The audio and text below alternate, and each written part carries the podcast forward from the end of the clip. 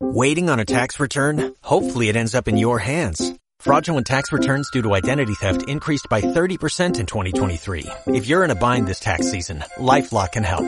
Our U.S.-based restoration specialists are experts dedicated to helping solve your identity theft issues. And all LifeLock plans are backed by the Million Dollar Protection Package. So we'll reimburse you up to the limits of your plan if you lose money due to identity theft.